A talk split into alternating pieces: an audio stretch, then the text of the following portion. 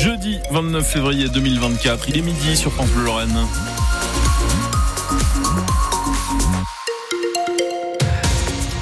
Un ralentissement sur euh, la 31 dans le sens descendant entre Terville et Illange, hein, comme euh, souvent à cette heure-ci hein, sur la 31, donc en direction de euh, Nancy.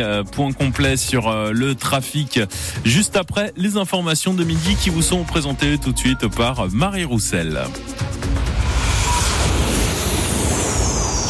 Bonjour à tous. Quatre victimes lorraines de l'attentat de Strasbourg sur le banc des partis civils. Le procès s'est ouvert ce matin à Paris, cinq ans après l'attentat qui a fait cinq morts, onze blessés le 11 décembre 2018.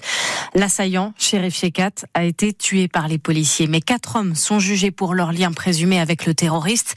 Ils se sont présentés devant la cour d'assises spéciale dans une salle un peu vide, Antoine Ballandra. Oui, l'audience s'est ouverte ce matin dans une salle des grands procès du Palais de justice de Paris, plutôt clairsemée. De nombreux bancs ne sont pas occupés dans le public. À l'évidence, les 90 parties civiles ou victimes n'ont pas toutes fait le déplacement pour cette toute première journée. Difficile pour elles financièrement d'être là tout le temps, car beaucoup habitent Strasbourg.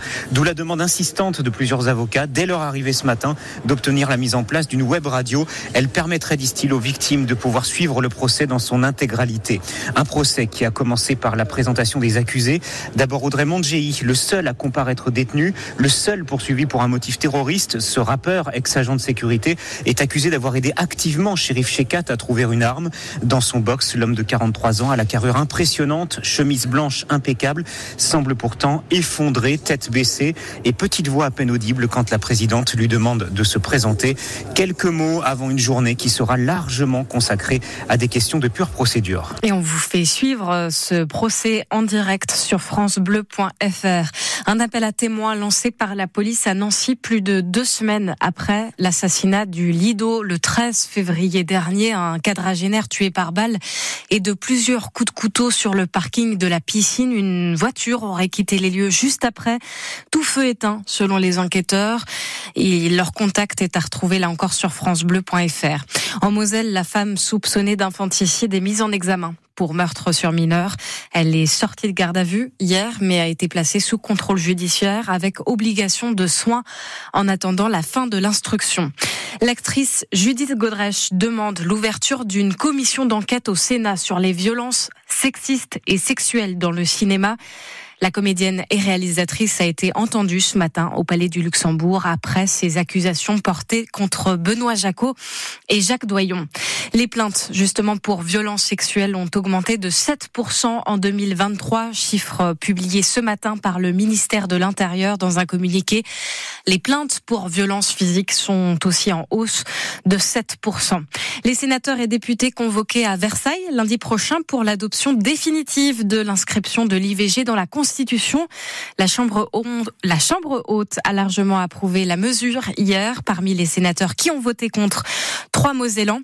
Catherine Belriti, Califé Califé et Christine Herzog.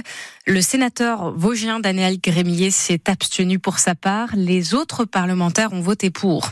Dans le Grand Nancy, les bus sont sortis du dépôt ce matin pour assurer normalement le service du réseau Stan.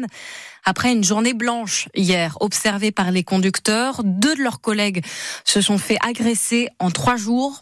Les syndicats réclament plus de contrôleurs. La directrice de Keolis, Gaëlle Bardoul, leur répond sur France Bleu Lorraine. Recruter des contrôleurs, euh, nous en avons aujourd'hui euh, déjà une équipe de 24. Je voudrais bien qu'on fasse attention de ne pas confondre les missions. Nous avons un service contrôle effectivement, nous avons aussi un service intervention. Les deux sont euh, là mobilisés sur le terrain. oui, ils peuvent considérer que ça n'est pas assez.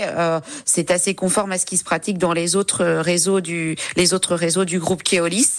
Mais je préférerais qu'on travaille sur une mission médiation qui s'étoffe au fur et à mesure des mois pour que euh, on laisse les contrôleurs sur leur mission de contrôle des titres de transport, l'intervention sur la partie évidemment euh, de terrain et puis la médiation pour surtout déminer les situations avant qu'on ait recours au, personnel du réseau Stan. 49 conducteurs sur 60, 166 en activité hier euh, ont exercé leur droit de retrait. Une vingtaine de plaintes pour agression ont été déposées en 2023 selon les syndicats.